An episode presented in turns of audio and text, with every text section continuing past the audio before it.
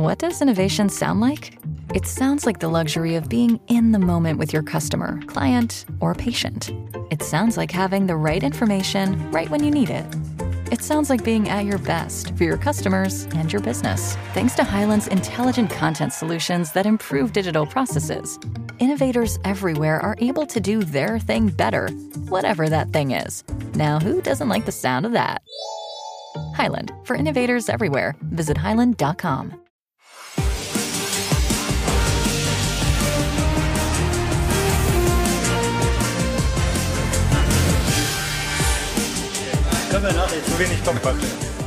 Einen schönen guten Abend, liebe Zuschauerinnen und Zuschauer. Herzlich willkommen zu Sky90, die Fußballdebatte. Es ist gerade mal sechs Wochen her und klingt dennoch beinahe wie aus einer anderen Zeit. Der FC Bayern zerlegte zum Saisonstart Eintracht Frankfurt mit 6 zu 1 und schien irgendwie noch unschlagbarer als in den Lewandowski-Jahren. Gestern unterlagen die Münchner mit 0 zu 1 beim FC Augsburg und sind mittlerweile seit vier Bundesligaspielen sieglos. Das nennt man dann wohl einen Absturz. Was ist da los? Was läuft schief beim FC Bayern? Es gibt viele brisante Fragen rund um den deutschen Rekordmeister und wir werden versuchen, sie zu beantworten. Das sind unsere Themen. Die Bayern-Krise, so muss man sie mittlerweile nennen, nimmt mittlerweile ziemlich gewaltige Dimensionen an, jedenfalls in der Bundesliga. Endlich wieder Derby mit neuen Helden. Mukoko köpfte Borussia Dortmund zum Sieg gegen Schalke und das nächste Wiedersehen verlief diesmal unerfreulich für Marco Rose. 0 zu 3 mit Leipzig in Gladbach und vorsichtig formuliert kein warmherziger Empfang.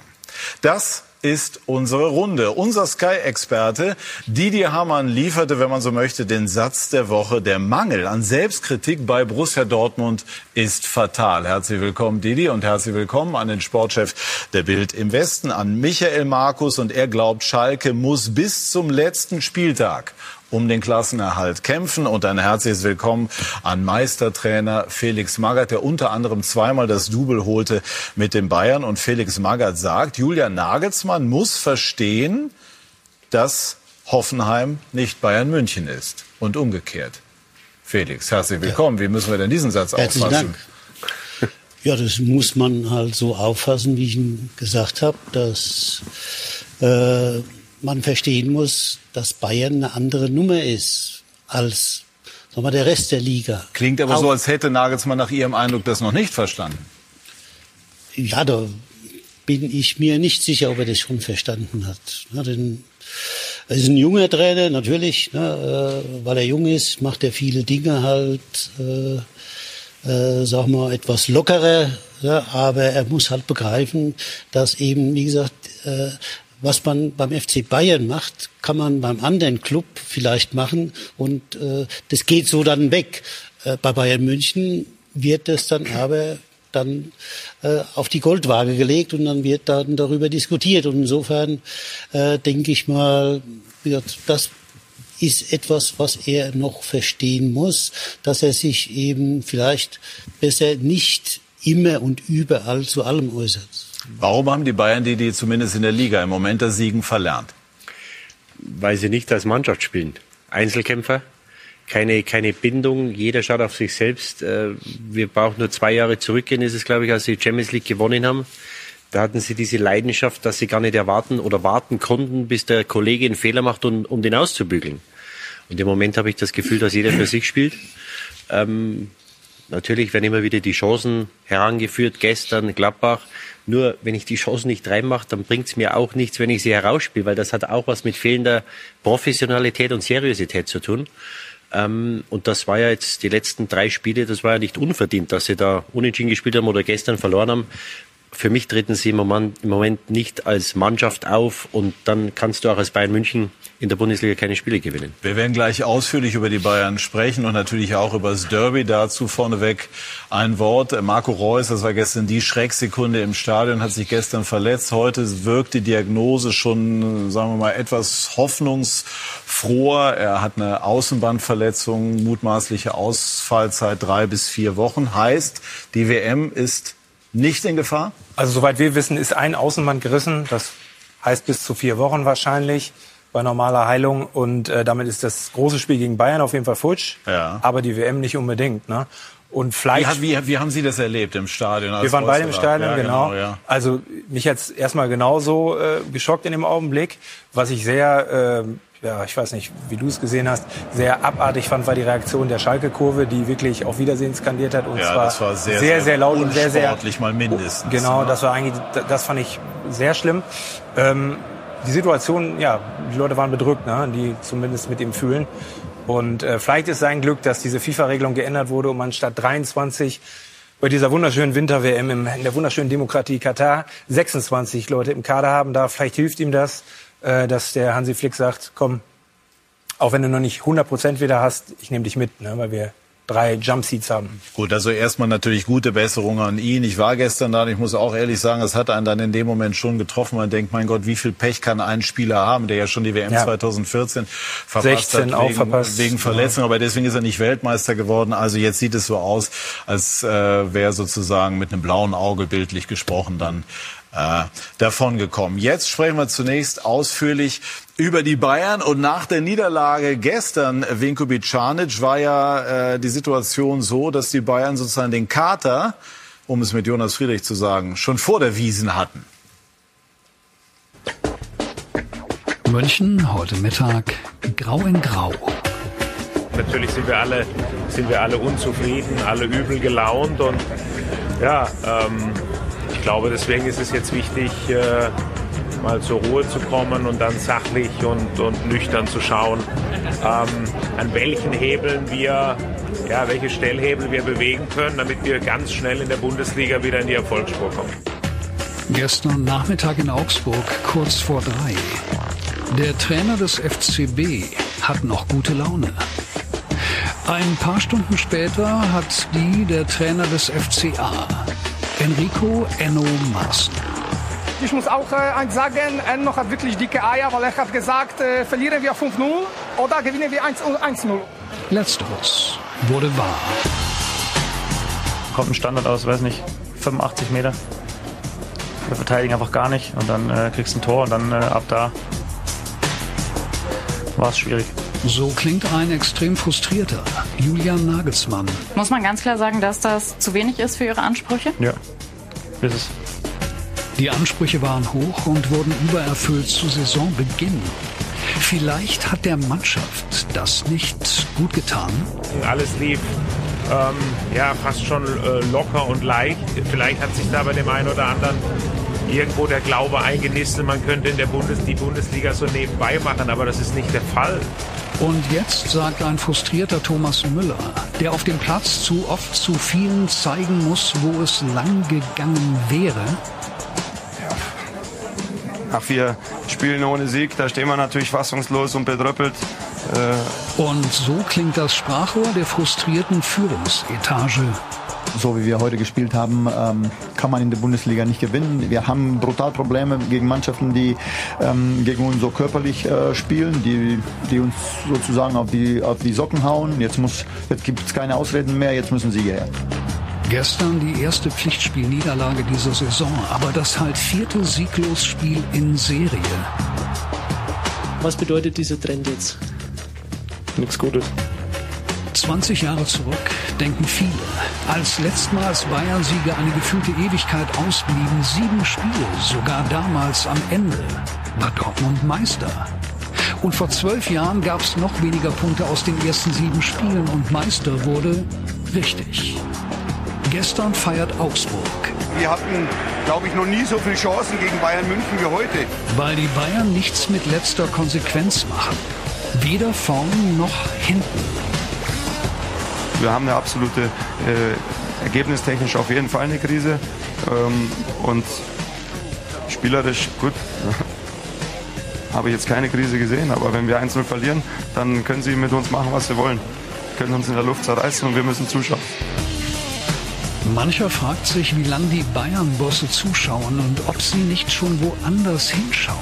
Zu einem etwa, der vor fünf Jahren die Bundesliga verließ und jetzt gerade frei wäre. Erstmal aber sind sie nur beunruhigt. Ein wenig beunruhigt, ja. Und Julian Nagelsmann ist nachdenklich. Über alles denke ich nach. Über mich, über Situationen, über alles. Bis das zu einem Ergebnis führt, München ziemlich grau in grau.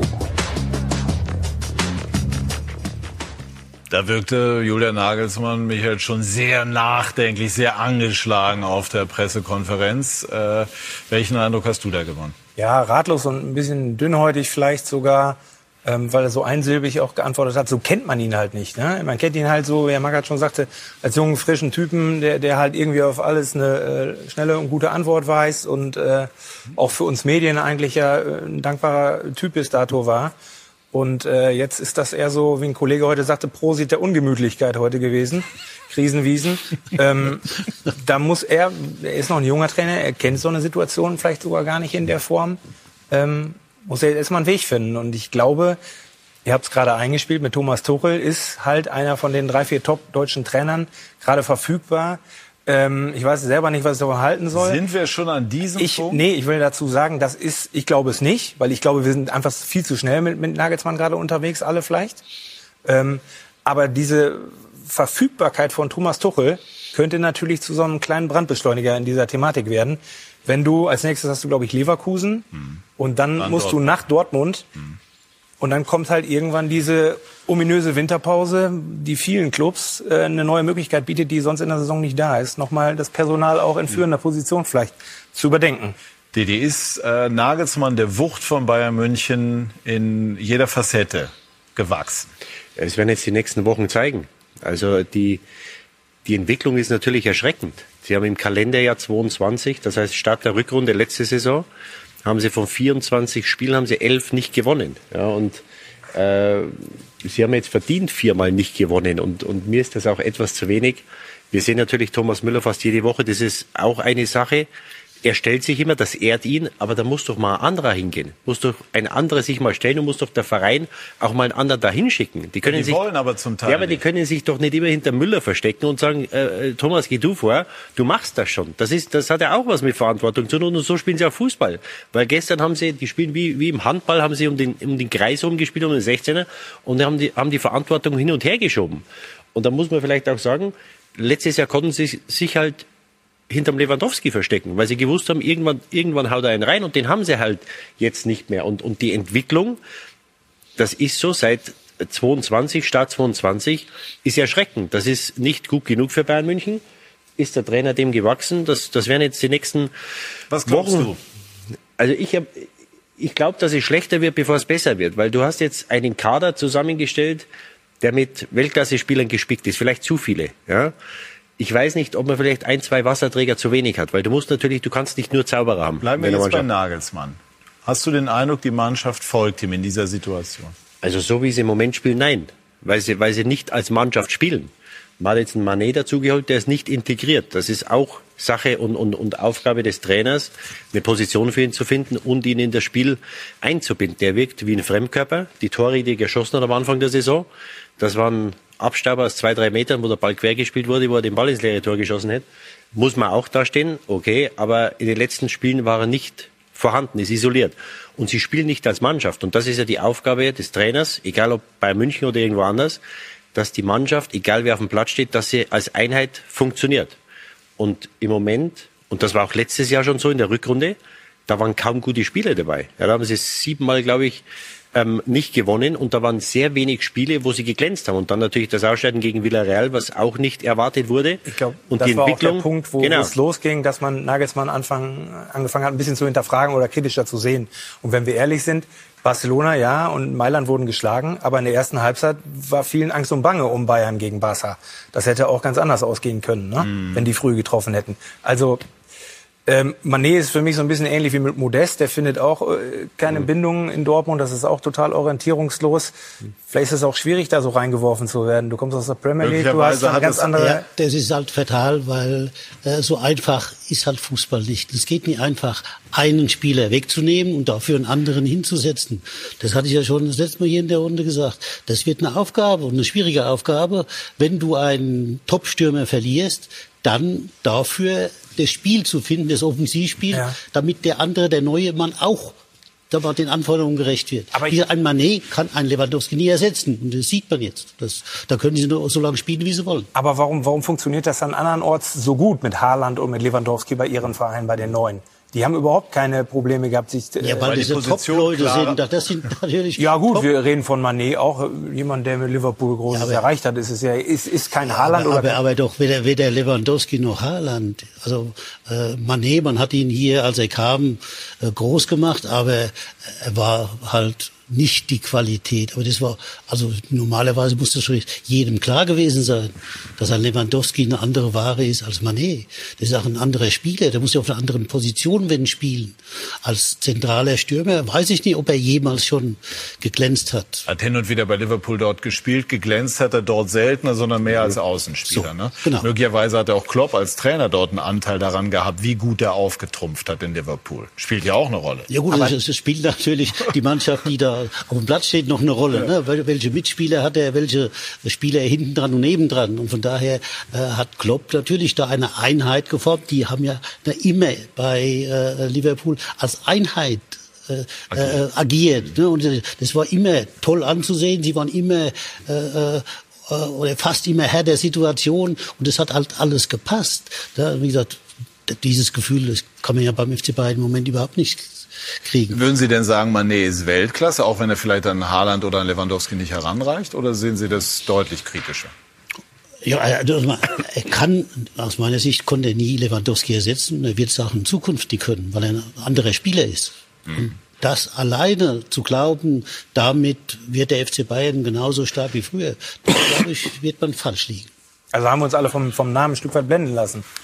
Du als England-Kenner. Ja, nee, also, also für mich ist er schon Weltklasse, aber er hat natürlich außen gespielt. Wenn er, wenn er in der Mitte gespielt hat, da kann er spielen, aber da ist er halb so gut wie, wie außen. Und er hatte natürlich, in, in Liverpool hat er natürlich einen Firmino vorne drin gehabt, mhm. der unheimlich mannschaftsdienlich war und der die, der die, der vorbereitet hat und der immer das, den, dem, den Spielfluss am Laufen geht. Genau, der hat die Bälle immer abgelegt. Und jetzt haben sie ja keinen. Ja, spielt er selber vorne, jetzt kommt er, letzten beiden Spiele kommt er etwas weiter über links aber ein, ein, Müller ist halt auch dieser filigrane Spieler nicht, der da die Bälle ablegt. Das kann er auch mal machen. Aber sie haben halt vorne keinen drin und dann ist es auch für ihn schwerer. Und, und aber kann das nicht noch wachsen? Und auf der anderen Seite, es hat ja auch zum Einstieg in die Saison funktioniert. Da haben wir das ja äh, sehr gelobt. Also es ist natürlich ein anderes Konzept. Bayern war immer im Grunde ein Mittelstürmerclub, wenn man so möchte. Und jetzt ist immer. es halt ein anderes Konzept. Ja. Aber es ist ja ein Konzept, das zumindest in der Theorie nicht unschlüssig ja. gewirkt hat oder auch wirkt. Ja, aber also der Trainer scheint ja nicht unzufrieden gewesen äh, zu sein als Lewandowski ging, weil er gesagt hat, er will da flexibler agieren. Ich glaube, dass auf Strecke, auf Sicht, auf eine Saison ist es unheimlich schwer, wenn du ohne Stürmer spielst, weil die Chancen, die erarbeitet werden, der ganze Aufwand ist umsonst, wenn die nicht verwertet werden. Und das ist im Moment der Fall. Ähm, sie sind flexibler, ja. Ähm, die Frage ist, ob sie besser sind. Und da, da ist die Antwort im Moment nein. Und äh, und das ist ja auch eine, natürlich kannst du rotieren vorne und sagen, dann geht der Sané mal darüber und der, und der Nabri dorthin. Aber du musst die Positionen besetzen. Und im Moment ist, ist mir da viel zu viel Unordnung und, und jeder versucht da alles zu machen und keiner macht was richtig. Und dann wird, wenn sie in den entscheidenden Situationen wird die Verantwortung weitergeschoben und keiner geht dahin, wo es weh tut. Der Einzige, der da hingegangen ist, ist gestern, das war der Torwart der dann in der letzten Minute einen super Kopfball setzt. Ja, das, das sagt ja auch viel aus über diese Offensivabteilung, die ja so hoch gelobt wurde. Und man hat ja gesehen in den letzten Wochen, dass mit wenig den Bayern sehr viel geschadet werden kann, weil weder Union noch Augsburg die haben gebissen, die haben gekämpft, die haben gekratzt, die haben ja. alles gemacht, um es den Bayern unangenehm zu machen. Und das hat gereicht, um das Spiel zu gewinnen. Mhm. Und natürlich haben wir sie am Anfang gelobt. Nur, da muss man auch dazu sagen, dass die Leipzig und die Frankfurter haben sich nicht sehr smart und clever angestellt. Daraus haben die anderen Mannschaften jetzt gelernt. Und im Moment ist es einfach so, dass es zu einfach ist, äh, die Bayern von ihrem Spiel abzubringen. Ja, ich glaube auch, dass sie so ein bisschen dechiffriert wurden. Ne? Die ersten Spiele, da haben die anderen versucht mitzuspielen. Und gerade so Mannschaften wie Augsburg, Union und so, das sind halt einfach so Drecksack-Teams, sage ich mal. Ja, die einfach, die dir richtig auf den auf den Sender gehen die ganze Zeit und damit kommen diese kommt diese Bayern-Offensive. Aber das wäre aber ein erschreckender Befund, weil man ja, hat jetzt so. die Option Mittelstürmer hat man ja in dem Sinne nicht. Natürlich Schuppomoting da, aber der ist bei allem Respekt jetzt, jetzt nicht die, nicht die Qualität von Lewandowski. Bitte. Jetzt ist man flexibler. Ja, also was das angeht. Weil Lewandowski war ja klar, der steht vorne drin und ja, hält Kopf und Fuß das hin. Das klang jetzt aber sehr ironisch. Wie ironisch? Naja, also flexibler, aber nicht erfolgreicher war ja jetzt der nicht ausgesprochene Nachsatz. Ja, aber also es klingt bei Ihnen so, als wäre Ihnen eigentlich, hätten Sie von vornherein damit gerechnet, dass das äh, Schwierigkeiten geben könnte und wir jetzt ja. genau das besichtigen. Ja, ich habe das letzte Mal hier noch gesagt, dass das die Zusammenstellung der Mannschaft aus meiner Sicht Probleme beinhalten könnte. Ja? Äh, und insofern, wenn wir sehen, ein Manet ist aus meiner Sicht im Grunde wieder ein ähnlicher Spieler wie Müller. Ja, das ist ja kein zentraler Stürmer, sondern es ist einer, der eben dann aus der Tiefe kommen kann, der schnell ist, der mit Tempo zum Tor hingehen kann und da hat er seine Stärken. Also zu viele Spieler insgesamt in dem Kader, die sich ähneln? Ja, äh, wie gesagt, durch das Fehlen eines zentralen Stürmers jetzt ne, fehlt der, der da vorne, sagen wir, die Abwehr beschäftigt mhm. und dann Lücken für die anderen mhm. halt öffnet. Mhm. So, jetzt muss er da vorne erstmal die Lücke suchen ne, mit seiner Schnelligkeit, aber ist keiner da, der die macht. Er muss sie selbst machen. Hm. Und von daher, ja, nochmal, äh, Thomas Müller ist ja von ähnlicher Beschaffenheit, der hat ja auch einen guten Abschluss, der macht ja auch Tore, aber eben auch aus dem Halbfeld heraus, wenn er dann in die Spitze geht. Und insofern haben beide jetzt keinen, der da vorne irgendwo, er versucht's ja äh, ne, ab und zu, aber haben keinen, der da vorne, äh, sagen wir, die gegnerische Abwehr beschäftigt. Und somit ne, sind sie vielleicht flexibler, aber die, der Gegner reagiert auch flexibler. Bezeichnend ist für mich ein Stück weit auch, dass Nagelsmann indirekt ja eigentlich schon diese Stürmerdiskussion eröffnet hat, ne? ob man noch nacharbeiten muss, was den Kader anbetrifft. Mhm. Und ich glaube, wenn ich es richtig im Kopf habe, Salihamidzic dann erstmal gesagt hat, der Kader reicht, das, ja, was man hat. Er hat gesagt, man kann eh nichts machen im Moment. Gut, da hat er ja recht. Es sei denn, er kauft vom, vom, vom äh, Arbeitslosenmarkt. Und eigentlich wollte ja Nagelsmann offensichtlich auch so eine Stürmerkonstellation haben, um die Abhängigkeit von Lewandowski Deswegen finde ich es ja so äh, bezeichnend. aufzuheben. Deswegen ne? finde ich es ja bezeichnend, dass er jetzt ja. schon, klar, ich meine, er gerät selber unter Druck, merkt wahrscheinlich auch, huiuiui. Ähm, dann sage ich mal lieber, wir haben doch einen lückenhaften Kader. Ich weiß es nicht, aber das fand ich gestern eigentlich mit so das Überraschendste. Jetzt würde ich gerne von Felix Magath nochmal ähm, erläutert bekommen, wie das jetzt ist, wenn man als Trainer von Bayern München agiert. Sie haben eben selber gesagt, ähm, Nagelsmann muss das noch in Gänze auch überreißen, was das genau bedeutet. Ähm, wie nehmen Sie ihn jetzt in dieser Situation wahr? Ja gut, äh, äh, äh also besonders guter Schauspieler ist er nicht offensichtlich, sondern man, man, merkt, wie sehr er sich freut. Das ist ja auch in Ordnung. Man merkt auch, wie er leidet, auch in der aktuellen Situation. Ist aber nicht als Bayern-Trainer bis zu einem gewissen Punkt auch gefragt, die, äh, sagen wir mal, ein bisschen nach außen was anderes zu darzustellen, als man als innerlich also, aussieht. Wenn Sie jetzt äh soll man davon ausgehen, was früher bei Bayern als Trainer war. Na, da waren dann immer oder fast immer erfahrene Trainer da, die halt auch schon mal äh, sagen wir, Niederlagen äh, einstecken mussten, die auch mal äh, äh, ne, miterlebt haben, wie die andere Seite ist, äh, der Nichterfolg. Na, jetzt Julian Nagelsmann, der ist im Grunde auf einer Welle des Erfolgs getragen worden, seit er angefangen hat als Trainer. Er hat immer Erfolg und ist immer weitergegangen. Er kennt es also nicht. Also insofern. Bis zum Champions League Viertelfinale. Äh, ja. Äh, Halbfinale. Viertelfinale. Viertel. Ach so, ja, aber mit, ah, ja, aber mit Leipzig war im Halbfinale. Ja, nein, aber jetzt bei den Bayern so, hat er, ja, ja. also ne, da war dann ja, der, der, der Bruch, wenn man so hm. möchte. Äh, da hat er halt äh, immer nur Erfolg gehabt. Und wenn man halt immer nur Erfolg hat, äh, dann neigt man halt dazu, die Dinge, sagen wir, äh, äh, zu, zu leicht zu nehmen, sage ich mal so, ne? oder halt zu unterschätzen. Und äh, wie gesagt, die Phase hat er noch nie gehabt. Deswegen nochmal, ne, äh, er, er meldet sich ja zu allem und äh, ne, redet ja über alles, äh, äh, was aus meiner Sicht halt äh, ne, äh, ein ein Trainer, der noch nicht so viel erlebt hat, äh, eigentlich nicht zusteht. Wenn, Sie, wenn eine, guck, Allerdings der, letzte Jupp, Saison Jupp Heynckes, Teil, Jupp, Jupp Heynckes, ja. ne, Sie mir jetzt kann man ja in die Vergangenheit ja. reden, dann kann man sagen, der war ja ein super Trainer. Ja, der war aber auch halt als junger Trainer bei Bayern München und wurde dann von seinem Freund Uli Hoeneß entlassen. Einfach, weil er halt eben noch nicht die Erfahrung hatte, um auf dem Niveau mit einer Mannschaft umzugehen. Als er wieder zurückkam, war das dann eine andere Nummer. Ja, dann war er eben weiter.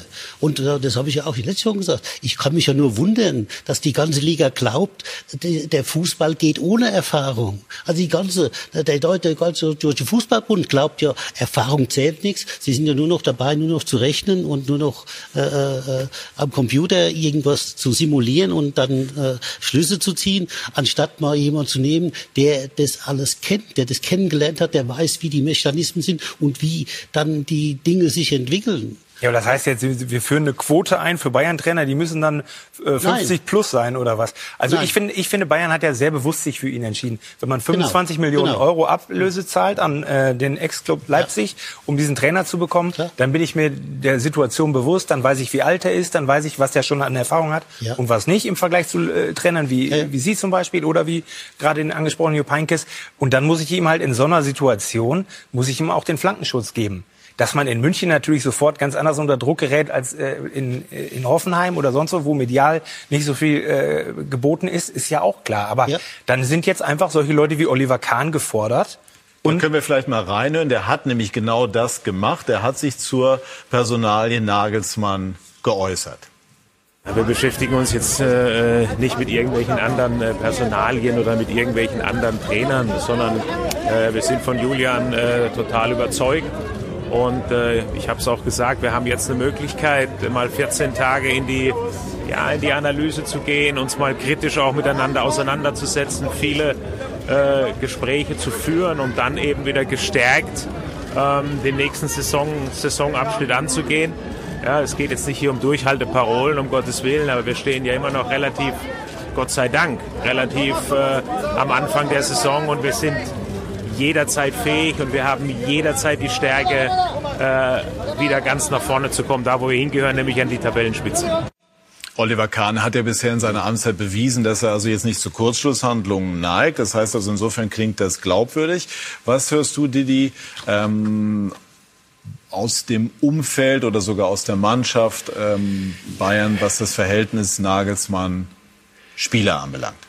Also es ist natürlich schwer für einen Oliver Kahn jetzt was anderes zu sagen. Also ich will jetzt ihm nicht unterstellen, dass er die Unwahrheit sagt, aber was soll er denn sagen? Der steht da, ähm, das, das ist eine Standardantwort, das, das muss er sagen.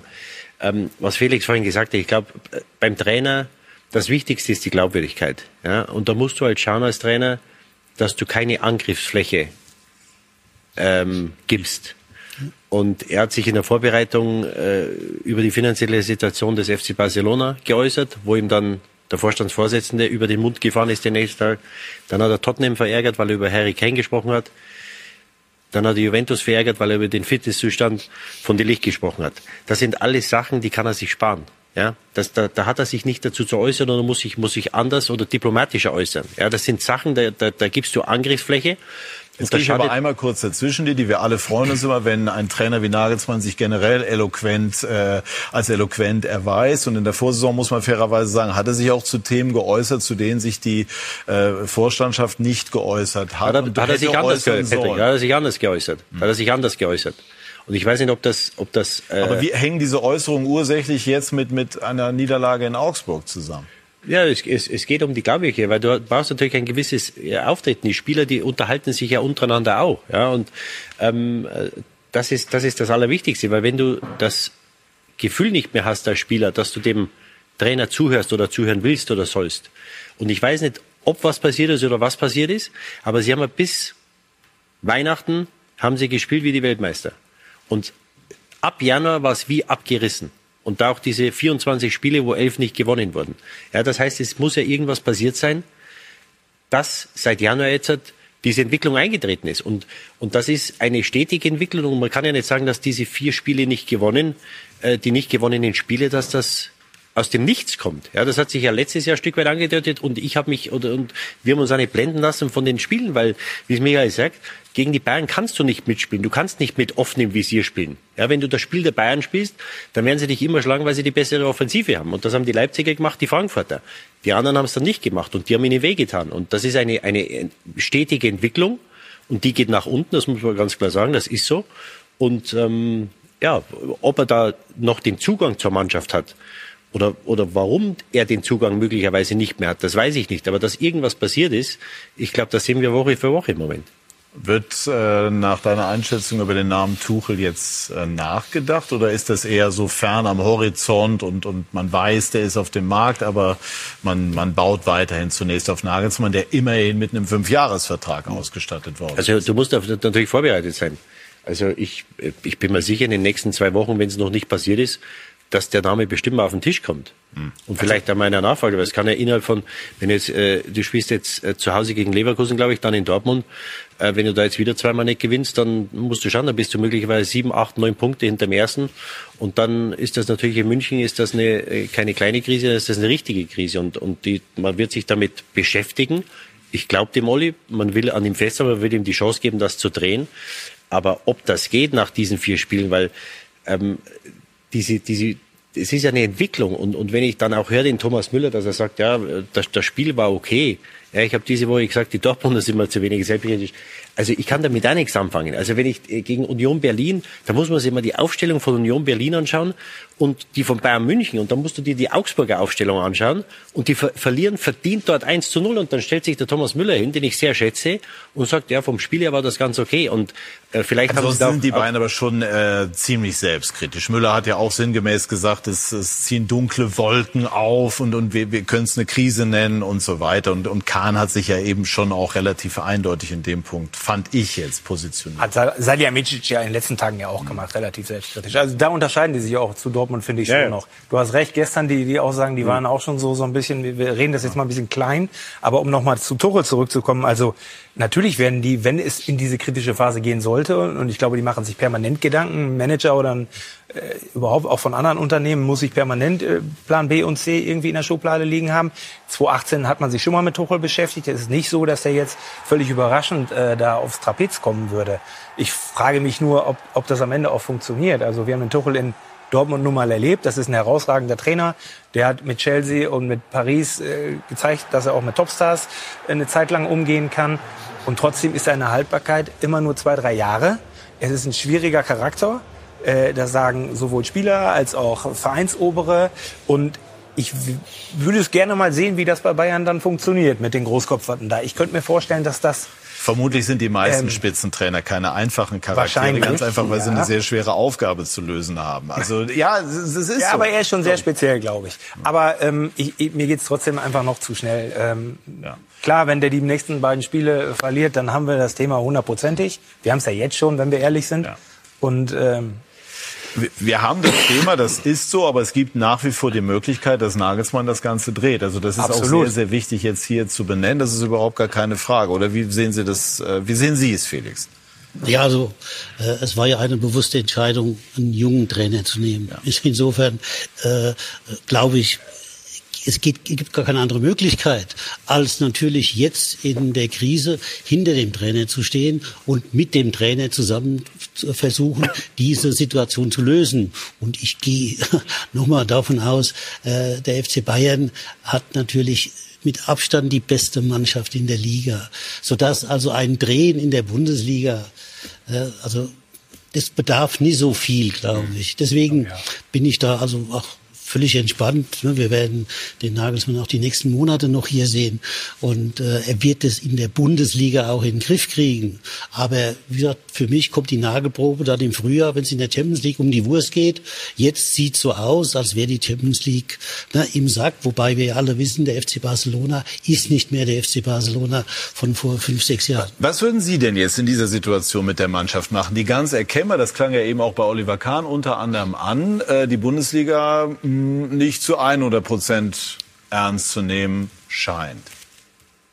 Ja gut, das, wenn das halt in der Mannschaft ist, äh, da können Sie mich nicht ansprechen, weil ich hätte immer die Bundesliga ernst genommen ne? und meine Mannschaften haben immer die Bundesliga ernst genommen. Sowas hätte ich gar nicht zugelassen. Insofern äh, bin Teilen ich Sie denn den Eindruck oder ist das falsch wiedergegeben?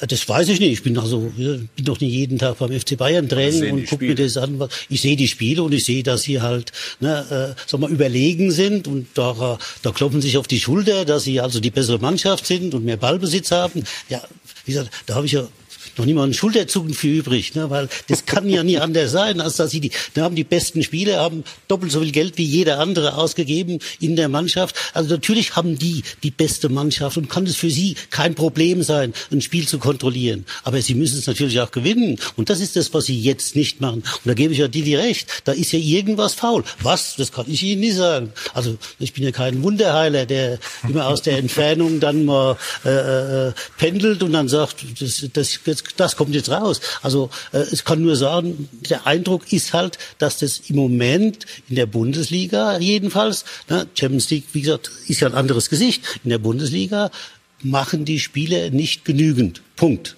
So. Wie oft haben Sie geschauspielert in Situationen, die sportlich kritisch waren? Als Trainer? Ja.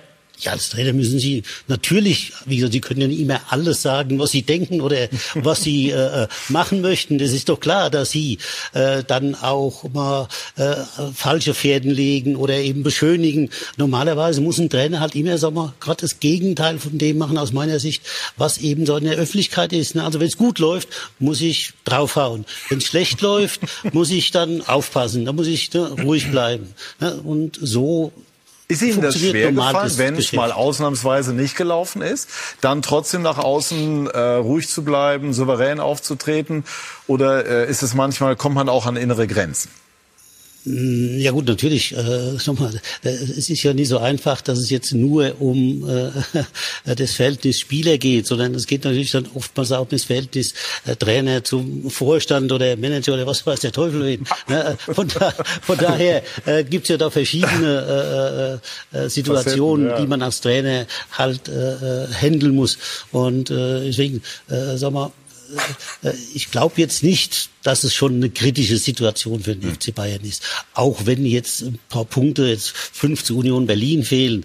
Äh, ne, wir freuen uns alle drüber, weil das macht es jetzt ja doch wieder interessanter, als wenn der FC Bayern fünf Punkte Vorsprung hätte. Insofern sind wir doch alle froh, dass es den FC Bayern gibt und dass er jetzt im Moment halt auch gegen Augsburg verliert. Also ich glaube, so Typen wie Felix Magath gerade, ich habe ihn auf Schalke erlebt, der, der ja eigentlich immer viel zu cool auf alles reagiert, wo du nie weißt, was denkt er jetzt wirklich gerade. Ne? Also er hat eigentlich immer nur gepokert und ruhig geredet, ganz leise. Ich erinnere mich an ein Interview, ich weiß nicht, ob Sie das auch noch drauf haben, von einem Derby mit Jürgen Klopp zusammen mhm. in der Zeche Zollverein in Essen. Und mhm. sie haben so leise geredet und sie haben den Klopp sowas von fertig gemacht mit diesem Termin. Da redet er heute noch von, weil sie einfach, ja, weil sie, weil sie so, sie sind überhaupt nicht aus dem, aus dem Sattel gegangen, bei keiner Frage und nichts. Und sie haben ihn wahnsinnig gemacht. Und, und, und so eine, so eine Strategie oder wenn man immer die Geschichten hört, wenn sie Spieler reingeholt haben und äh, dann irgendwas über Käse, den man mal auf eine Verletzung legen sollte und solche, es gibt ja viele solche Geschichten. Es gibt viele Geschichten, ja. ja. Aber, ähm, und solche Typen gibt's halt ja kaum noch. Manches also, übertrieben. aber manche auch richtig. Aber hier geht's ja nichts mal ganz häufig aus Sattler, das steht ihm nicht schlecht. Ja, aber nicht, aber nicht, wenn er in Funktion eines Trainers äh, oder Vorstand waren sie ja sogar auf Schalke, ja, ja, wenn ich es ja. richtig erinnere. Ähm, haben die Bayern, äh, um nochmal auf die Mannschaft auch zu kommen, die wir ja auf keinen Fall aus der Verantwortung dann auch entlassen wollen, im Moment keine Lust, sich wirklich weh zu tun? Ja. Ne, also Salihamidzic ja, hat ja auch gesagt, also wir tun ja. uns schwer gegen Mannschaften, die körperlich dagegen halten, so also wie das die Augsburger, die das sehr gut gemacht haben, gestern eben auch getan. Ja, aber wenn du siehst, mit welcher Leidenschaft, da waren Bälle, die waren in der Luft. 50-50 äh, Bälle. Es sind immer die Augsburger mit dem Ball aus dem Zweikampf gekommen. Oder wenn der Ball in der Luft war, dann haben sie dem einen kleinen Schubser gegeben. Der Bayer, der war am Boden gelegen oder einen halben Meter weiter und die haben dann den Ball runtergeholt. Also es war, die haben eine Leidenschaft gezeigt, die den Bayern einfach fehlt. Aber man, man, man sieht das ja häufiger. Wenn es nicht läuft, dann fangen die Spieler an, auf sich selbst zu schauen. Äh, dass sie gut dastehen und, und denken nicht an die Mannschaft, was sie eigentlich tun sollten zuerst. Und äh, was man, glaube ich, auch gesehen hat, was wahrscheinlich für einen Trainer auch eine Lernphase ist, ist diese Rotation. Du musst, Hassan Salihamidzic hat gesagt, lieber einmal mehr unentschieden spielen, als unzufriedene Spieler zu haben. Wofür er kritisiert wurde, das hätte man vielleicht anders sagen können oder, oder vielleicht sogar müssen. Nur die Rotation ist auch eine Kunst. Es ist ja nicht getan, dass du sagst, so, jetzt gehen wir fünf raus und jetzt kommen fünf rein. Du musst ja schauen, dass die Intensität und dass die, die, die Balance in der Mannschaft dieselbe bleibt. Und da musst du immer zwei, drei, vier Wochen vorausdenken, dass du natürlich siehst, und, und das muss er jetzt wahrscheinlich auch kennenlernen. Er braucht wahrscheinlich ein, zwei, drei Spieler, die müssen immer spielen. Ja, ob er die schon kennt oder weiß, das weiß ich nicht. Nur es ist ja nicht damit getan zu sagen, die gehen raus, die kommen rein und wir spielen denselben Fußball weiter, weil das haben sie ja in den letzten Wochen nicht geschafft. Und sie haben in Inter, in Mailand hervorragend gespielt. Barcelona hatten sie Glück, das war okay, da hätten sie eigentlich hinten sein müssen. Das heißt, die letzten fünf Spiele waren jetzt alle eigentlich unbefriedigend, ja. Und, und nur Spieler zu wechseln, da, damit ist es nicht getan. Ich habe das Gefühl, dass gerade in der Offensive, da müssen sie sich natürlich auch neu finden. Da wusste jeder letztes Jahr, was sein Job ist. Der Job war, den da vorne zu füttern. Und der hat die Bälle reingeschossen. Und wenn du selber mal eins machen kannst, dann kannst du selber hat äh, der Trainer mit Sicherheit nichts dagegen, wenn du selber mal einschießt. Nur im Moment habe ich das Gefühl, jeder will alles machen und nichts machen sie richtig. Und sie machen es alleine. Und dieses, dieses Dahingehen, wo es weh tut und die Zweikämpfe annehmen, diese, diese unbedingte Leidenschaft, äh, er nennt es talentfreien, der Trainer hat es gestern talentfreie Zone, äh, Zone so, genannt ja. oder was, ja, Lauf, Kampf, Einsatzbereitschaft. Da waren die gestern drei Klassen hinter, hinter Augsburg. Und dann kannst du auch mit deiner Qualität wo du den, dem Gegenüber überlegen bist, kannst du das nicht ausmerzen, weil sie einfach zu, zu aggressiv, zu bissig waren und sie waren in jedem Zweikampf waren sie geschlagen. Aber dann sind wir da ja auch beim Trainer, ne? weil das sind ja schon vor, ganz Basisvorgaben eines Trainers. Dass und, und nochmal, das ging, in der, das ging in der Rückrunde schon los. Also sie haben in der Rückrunde, ich kann mich jetzt nicht erinnern, dass sie ein wirklich gutes Spiel gemacht haben. Da hat Spiele gegeben gegen Kräuter Fürth. Mhm. Da waren sie in der, in der Halbzeit 1 hin, da war ja. Kräuter Fürth der Klasse besser wie die Bayern. Das heißt, es, es ist ja nicht erst seit gestern so. Und das ist eine Entwicklung. Und das, das werden die, die Verantwortlichen äh, natürlich auch zur Kenntnis nehmen. Das letzte Spiel gegen Augsburg auch im April war ich hier im Stadion. Das war auch ein grausames Spiel. Das mhm. ist mit Hängen und Würgen, glaube ich, Elfmeter 1-0, mhm. Lewandowski, glaube ich, wenn ich es richtig im Kopf habe, gewonnen worden. Das, das war im Grunde äh, ähnlich vom Muster her und Mané hin oder her. Ne? Das ist heißt wurscht. das, wenn wir das jetzt mal so auf uns wirken lassen, dass eigentlich bei Bayern die Kernkompetenz eines Trainers sein muss, Handling der Stars? Erfahrung, Souveränität ausstrahlen. Und das, wofür Nagelsmann im besten Sinne steht, Entwicklung, taktische äh, Finessen, Feinheiten und so weiter, dort maximal in zweiter Instanz gefragt ist. Ja, also äh, ich glaube, ne, die Aufgabe eines Bayern-Trainers oder Trainer, wenn ich äh, in den Clubs Trainer bin, die äh, sagen wir, ihr Geld aus äh, Asien oder Amerika bekommen. Äh, da geht es nur darum, die Spieler bei Laune zu halten. Und äh, da habe ich natürlich wieder das Problem, weil ich ja auf äh, die Situation eingestellt bin, dass ich ab und zu mal einen Verletzten habe und dann halt äh, einen guten Mann braucht, der eben auch in der Lage ist, in der Champions League äh, so einen Mann zu stehen, dass ich halt äh, qualitativ guten Kader habe.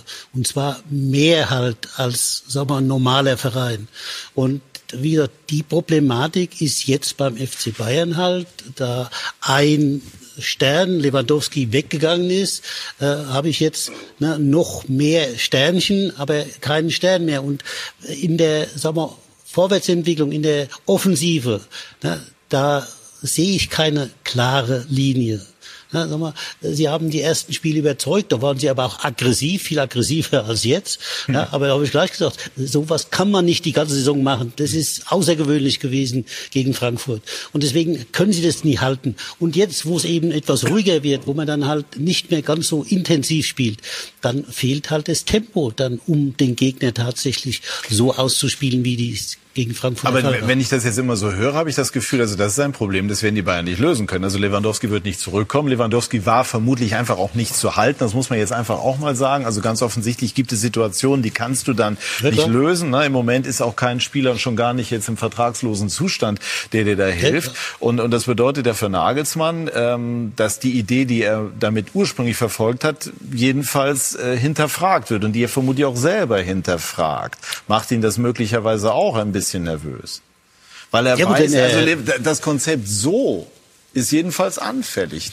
Dechiffriert, hast du gesagt. Ne? Wenn also der Verein seine Wünsche erfüllt hat, dass er das so wollte, ja, dann ist er jetzt natürlich in der Pflicht, diese Offensive jetzt neu zu konzipieren. Mhm. Ja? Kann das, das denn gehen?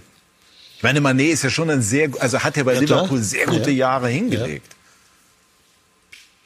Das ist ein Gnabry da, das ist ein Commander. Ich meine, das sind ja Namen. Ja, natürlich. Ne? Aber es sind halt alles Spieler, die auch gerne mal ein Tor schießen, aber jetzt nie so außergewöhnlich im Abschluss gut sind. Und Lewandowski war halt ein Abschlussspieler. Und genau dieser Spieler fehlt halt jetzt. Ne? Abschlüsse ist, wie gesagt, Thomas Müller ist gut, Manet kann das auch, aber die kommen halt nicht mehr so in die Position, wie das vorher der Fall war. Würde ein Musiala bei Ihnen immer spielen?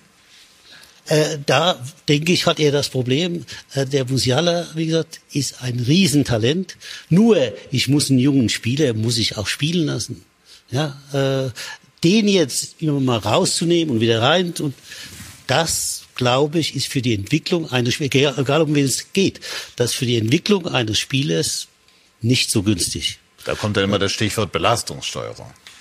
Ja, ja gut, darüber, darüber kann ich so und so nur müde lächeln. Also wenn ich das immer höre mit Belastungssteuerung, das, das kann jemand natürlich erzählen, der, sagen wir, ne, keine Ahnung hat, äh, wie man halt äh, früher auch erfolgreich Fußball gespielt hat, auch international. Ne, also äh, ich selbst habe äh, ne, Europapokal gespielt, äh, Länderspiele gemacht, Bundesligaspiele gemacht.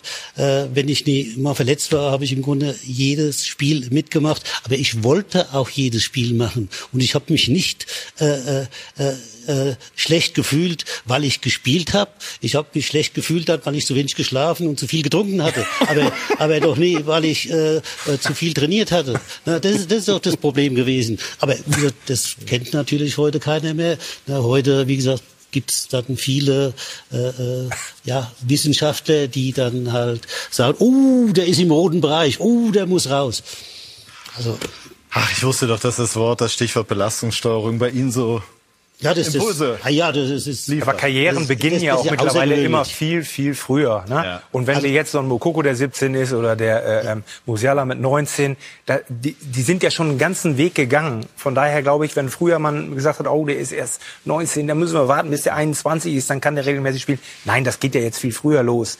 Dafür sind die vielleicht früher zu Ende, die Karrieren, als, als ein Fichtel oder wer, der bis 100 nein, gespielt hat. Nein, ne? nein, nein, das ähm, glaube ich so und so nicht. Aber, das hat sich aber der muss ja erst spielen und dann, wenn er sag mal, müde ja. gespielt ist, dann, dann, kann er ja wegen mir, wegen der Belastungssteuerung auch mal aussetzen. Ja. Ist sogar kein Thema. Aber das sehe ich doch dann, ob der müde wird. Aber ein Spieler von 19 Jahren, da sage ich Ihnen, der ist nach zwei Spulen nie müde. Oder nach drei. Geht er doch also, bei, bei, also bei Ihnen wird er spielen, Musiala.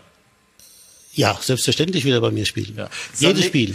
Jedes Spiel. Jedes Spiel. Ja, aber heute haben Sie natürlich auch viel, viel mehr medizinische Werte und Sie, Sie können alles über. Der Spieler ist gläsern, das war halt früher nicht der Fall. Das stimmt. Wenn die Daten früher auch zur Verfügung gestanden hätten, hätte vielleicht auch Ernst Happel gesagt, puh, den Mager, den nehme ich jetzt mal eine Runde mehr raus oder was? Ja, aber du kannst da, da, zu viel Information haben. Moment, das ist, das ist halt, das, ist, das ist heute ein Problem. Wie gesagt, der Daten, aber nicht das Problem der Spieler oder der Trainer. Hm. Natürlich, nochmal, also die Daten das, irreführen auch. Ich habe das jetzt so bei Berlin erlebt. Verstehen Sie? Da stehen dann auf dem Trainingsplatz. Ich habe ja, äh, äh, weil ich einen Top-Assistenten hatte, äh, den Mark Watteringham, der hat ja das Training gemacht. Da stand ich so ein bisschen abseits und habe dann natürlich auch mitgekriegt, was dann in meinem Hintergrund ne, die Leute, die eben das Training aufgenommen haben, ne, äh, äh da äh, mitgekriegt haben. In dem Moment, wo die am Apparat sehen, oh, der ist im roten Bereich, weil keine Ahnung, der Spieler hat vielleicht am Tag vorher gesoffen, ist nicht gut drauf und ne, kann nicht so gut laufen, ne, der ist dann schnell im roten Bereich, dann sagen die, oh,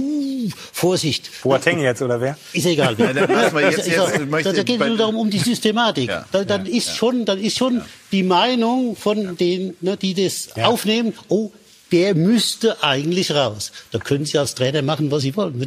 Da musste ich auch reagieren. Sowas, da gebe ich Ihnen recht, hätte es ja früher nie gegeben.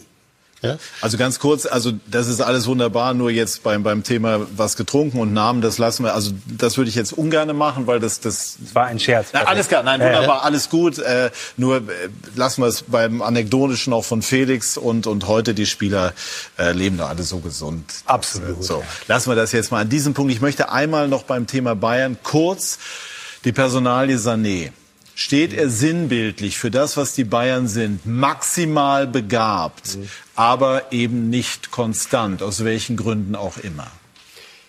Im Moment ja, äh, wobei man sagen muss, dass er wahrscheinlich, wenn man sich die acht, neun Spiele anschaut, äh, seit Saisonbeginn war er wahrscheinlich der effektivste ähm, Bayern-Spieler in der Offensive. Also wenn man mal mit Musiala, würde ich sagen, ist er im Moment derjenige, der am ehesten in der Lage ist, äh, da einen Unterschied zu machen. Bei den anderen habe ich das Gefühl, ob das Nabri, Coman oder ähm, auch Müller ist, habe ich das äh, nicht. Und äh, er ist im Moment, hat eine, eine sehr, guten, sehr gute Phase, auch wenn die Mannschaft im Moment nicht gut spielt. Aber für mich ist im Moment mit Musiala der einzige, äh, wo ich sage, wenn der den Ball hat, da könnte was passieren. Und, ähm, aber ja, ist natürlich für ihn auch nicht gut, wenn die, wenn die Mannschaft jetzt viermal nicht gewinnt. Aber das ist jetzt genau so ein Zeitpunkt, da muss sich jetzt einer herauskristallisieren. Da muss jetzt einer kommen und muss sagen, ähm, ich übernehme die Verantwortung und ich schiebe nicht den den Ball zum Mitspieler und schau, dass der was macht. Ja, selber, jetzt haben sie die Möglichkeit, vorher haben sie immer gesagt, ja, wir müssen dem, dem Lewandowski die Bälle auflegen, so jetzt haben sie die Möglichkeit, das zu machen. Und ähm, Lewandowski, natürlich fehlt er. Und äh, nochmal zu Lewandowski, dass er diesen Wechsel dann so forciert hat. Gut, er hat drei Jahre Vertrag angeboten bekommen, will vielleicht nochmal was anders machen. Ähm, aber dass er das dann so forciert hat, also lässt mich jetzt im Nachhinein, was wir jetzt sehen in den letzten Wochen, lässt, gibt mir den Eindruck, dass er vielleicht schon wusste, was nächstes Jahr passiert. Weil das, das, das was jetzt passiert. Wie meinst du das? Ja, das, was jetzt passiert, das hat sich ja letztes Jahr schon angedeutet. Der hat ja gesehen, was letztes Jahr in der Rückrunde passiert ist. Das heißt, du glaubst, er ist gegangen, weil er antizipiert hat, dass der sportliche Erfolg nicht so eintreten würde, wie. Würde ich nicht ausschließen. Also, dass, dass, er, dass er weg will, das, das verstehe ich ja. Und wie das dann passiert ist, da kann man jetzt drüber streiten, Ja. ob er das machen hätte sollen oder nicht. Gut, ich glaube, glaub ich, man- den Rahmen der Ja, Sendung genau. sprengen, das Und, im nein, wir haben eine- für beide eine gute Lösung gefunden. Ich glaube, die Bayern waren happy, er war happy. Aber ich glaube, dass er dann so offensiv daran gegangen ist und gesagt hat, das ist vorbei, ich will nicht mehr, ich komme nicht mehr. Ich könnte mir vorstellen, dass er ein Gespür dafür gehabt hat oder gesehen hat, was letztes Jahr in der Rückrunde los war. Und dass er gesagt hat, Interessante Theorie. Also würde ich nicht ausschließen. Mhm. Jemand, der so lange im Verein war, der die, der die Chemie da so gut äh, fühlt. Das hieße aber, dass er ja schon das eine oder andere auch bemerkt hat. Ja, vielleicht kommt da alles zusammen. Sein, sein unbedingter Wunsch, noch mal im Ausland woanders zu spielen. Barcelona, egal, oder Madrid, was am Ende auch rauskommt. Bei einem anderen großen Club. Und dieses äh, Gespür vielleicht, ja, warum denn nicht? Ja gut, das kann ja dann Kommt nur zusammen. mit dem internationalen Abschneiden im Grunde zusammenhängen, weil in der Liga waren sie ja überlegen, nach wie vor. Und aber auch nicht gut gespielt, Felix. Also da haben sie, ja, haben nicht gut. Ne? Ja, ja. Da hat sie eher Woche für Woche rausgezogen. Also der Fußball war nicht gut und das ist, wie ich gesagt habe, das ist eine Entwicklung und ich halte das nicht für ausgeschlossen, dass er äh, ein Gespür hatte oder dachte, nee, das tue ich mir nicht an. Spannend. Definitiv. Mich würde mal die Meinung von Manuel Neuer, der hinten drin sich das jetzt seit vier, fünf Spielen anguckt, interessieren. Ich meine, wenn der gestern wirklich die beste Chance hat mit dem zweiten Kopfball, und das war's nun mal, Mehr Torschüsse als Manet. einen mehr als Mané, ähm, das würde mich mal interessieren, wie der das, wenn der offen sprechen würde, was Thomas Müller eigentlich immer übernimmt, wie du sagst, Radio Müller, ähm, das fände ich mal sehr, sehr, sehr spannend. Glaubst du, dass Neuer einbezogen wird von Nagelsmann? Weil der muss da hinten ja also- pulsieren, der muss ja, dem, in dem muss es ja brodeln. möglicherweise äh, möglicherweise zu wenig, weil ich glaube, wenn er das ist wieder so eine Sache.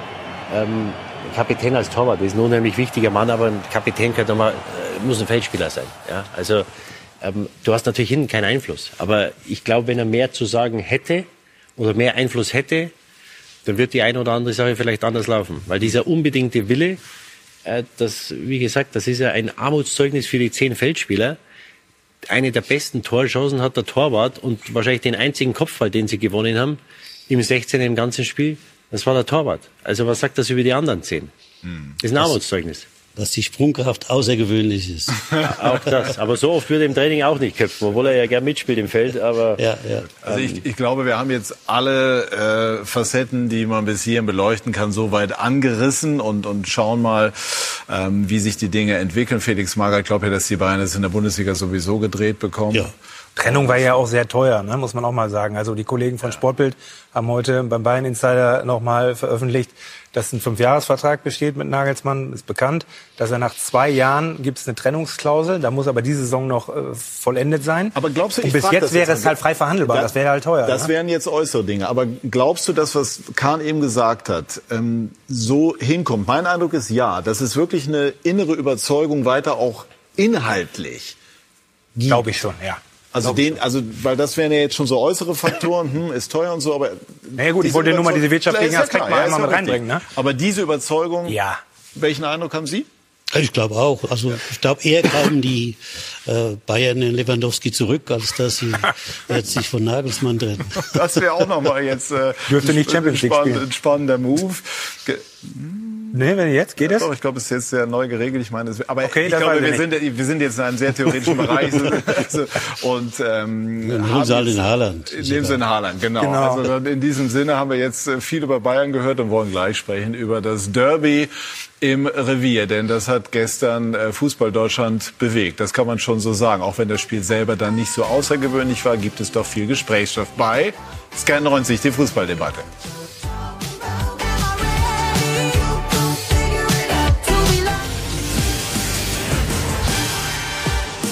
Viel spielen dürfen. Ja, das ist einfach der Punkt. Wenn du immer noch reinkommst Wir sind zurück bei Sky 90, die Fußballdebatte, während hier unsere Runde weiter engagiert debattiert hat und Felix Magath und ich versucht haben herauszufinden, wo denn mal ein Gläschen Wein getrunken wurde. Das war das Butschtes, das können wir schon sagen. Gibt's aber nicht mehr, habe ich in meinen jungen Jahren auch noch hin und wieder frequentiert mit Mineralwasser. Kommen wir jetzt zum Derby. Ähm, Dortmund gegen Schalke. So rum ist es richtig. Ein Jahr musste man aussetzen. Schalke in der zweiten Liga. Zuschauer gab es äh, dann auch eine Zeit lang wegen Corona nicht. Insofern war gestern, das hat man gemerkt, sehr, sehr viel Vorfreude da auf dieses Derby, Frank Buschmann. Das Derby wurde überschattet von der schweren Verletzung von Dortmund-Kapitän Marco Reus. 28. Minute. Hier knickte Reus schwer um. Zu vermuten eine schwerere Verletzung und vielleicht sogar das WM aus für den Pechvogel. Ansonsten im Derby Borussia Dortmund klar überlegen mit einer Menge an Chancen, aber Schwolo verhinderte Tore. Bis zur 79. Minute, dann hatte Wolf viel Zeit zu flanken und der eingewechselte Mukoko war zur Stelle 1 zu 0 für den BVB im wichtigsten Fußballspiel des Jahres, zumindest im Ruhrgebiet. Zwei Minuten später dann noch eine Gelegenheit für den BVB. Reina mit dem Kunstabschluss. Das Ding passte nicht. Am Ende war es egal. Dortmund 1, Schalke 0. Ja, Edin redet viel mit mir, äh, weil ich das einfach das Vertrauen so von Trainer so brauche. Und Edin gibt mir das Vertrauen jeden Tag. Ich spüre das so jeden Tag.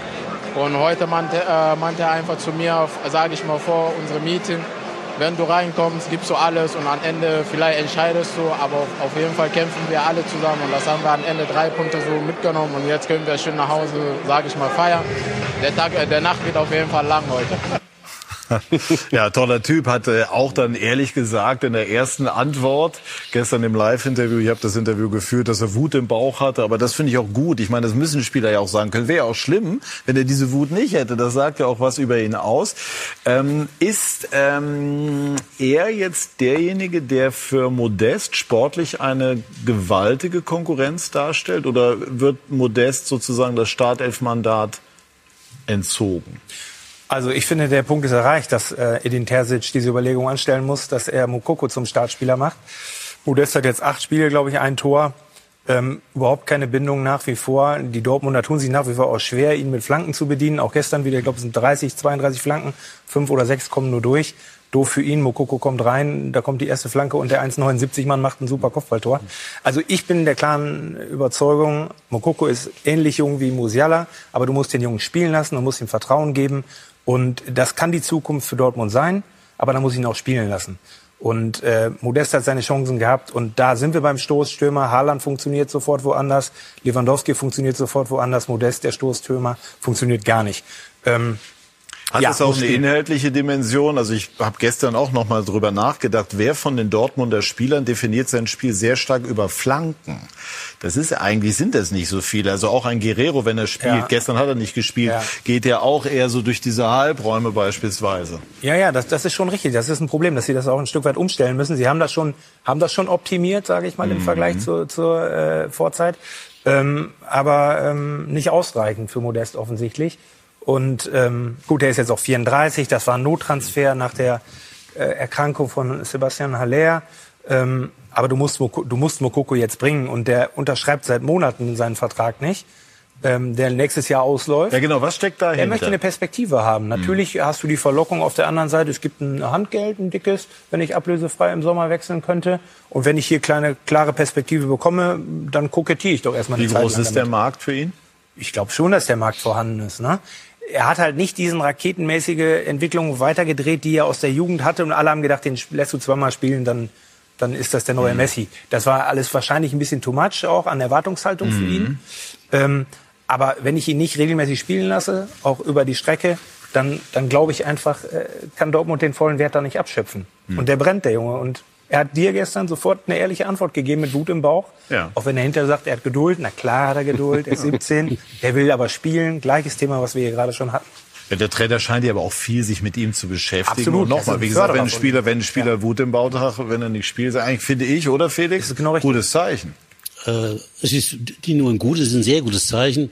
Äh, Das wird ja halt aber äh, auch nicht mehr so registriert. Es gibt ja viele Spieler, die treffen gegen den ehemaligen Verein. Ja, warum? Weil sie halt dann besonders motiviert sind. Da kannst du machen, was du willst als Trainer. Wenn ich halt ne, so einen Spieler habe, der ein bisschen Wut im Bauch hat, der ist halt aggressiver und dadurch ist er einfach besser. Ist so. Ja.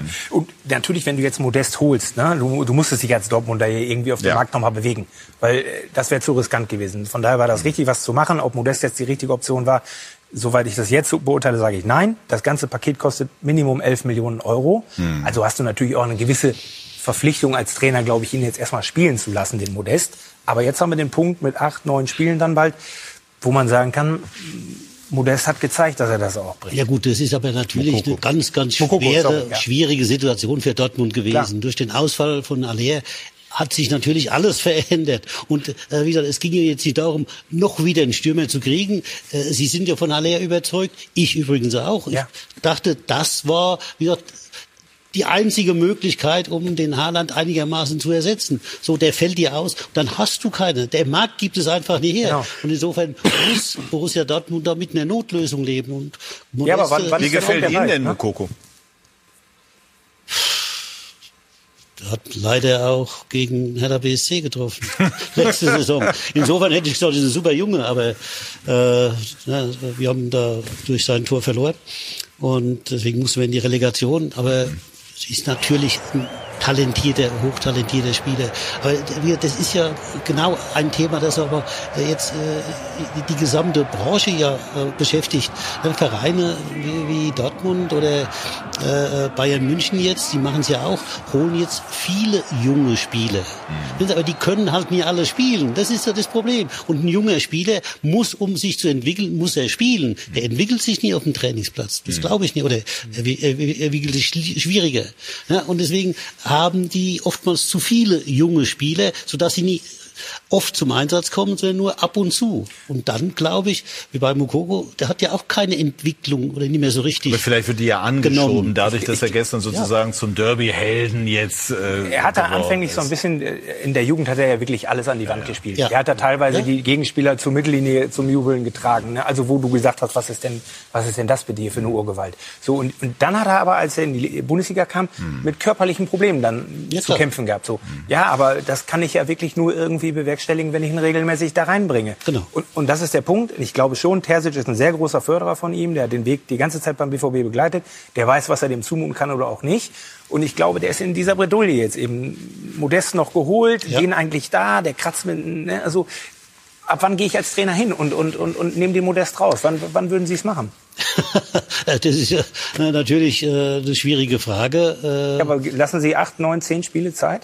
Wenn Sie sehen, da kommt, der kommt nicht rein hier in mein System und Sie müssen, Sie müssen natürlich ein paar Spiele. Äh, Das gilt ja für jeden Spieler. Du kannst nie von einem Spieler erwarten, dass er von ganz woanders her kommt und dann in eine neue Mannschaft, äh, gerade als Stürmer, der ist ja auf die Mitspieler angewiesen. Ein Stürmer holt sich ja nicht die Bälle alleine, ne, sondern der wird ja eingesetzt ne, von Mittelfeld, von Außenspielern. Und deswegen ist er auf die anderen angewiesen. Und das braucht halt oft seine Zeit. Das ist halt, es ist schwer jetzt einen Zeitraum äh, jetzt im, Sp- im Studio sagen zu können. Das muss natürlich im Training beobachtet werden, muss im Training eben versucht werden, auch zu integrieren und dann kann man irgendwann sagen, es geht oder es geht nicht. als nächstes geht's gegen Köln, dann trifft er. So So. Jetzt möchte ich äh, ein Thema, das Sidi Hamann unter der Woche äh, aufgemacht hat, äh, nochmal anschneiden. Äh, Sie haben gesagt, oder du hast gesagt, die, die sinngemäß äh, der Mangel der Dortmunder an Selbstkritik sei fatal festgemacht an einer Aussage von Sebastian Kehl. Umgekehrt hatte sich Mats Hummels, der sehr gut gespielt hat,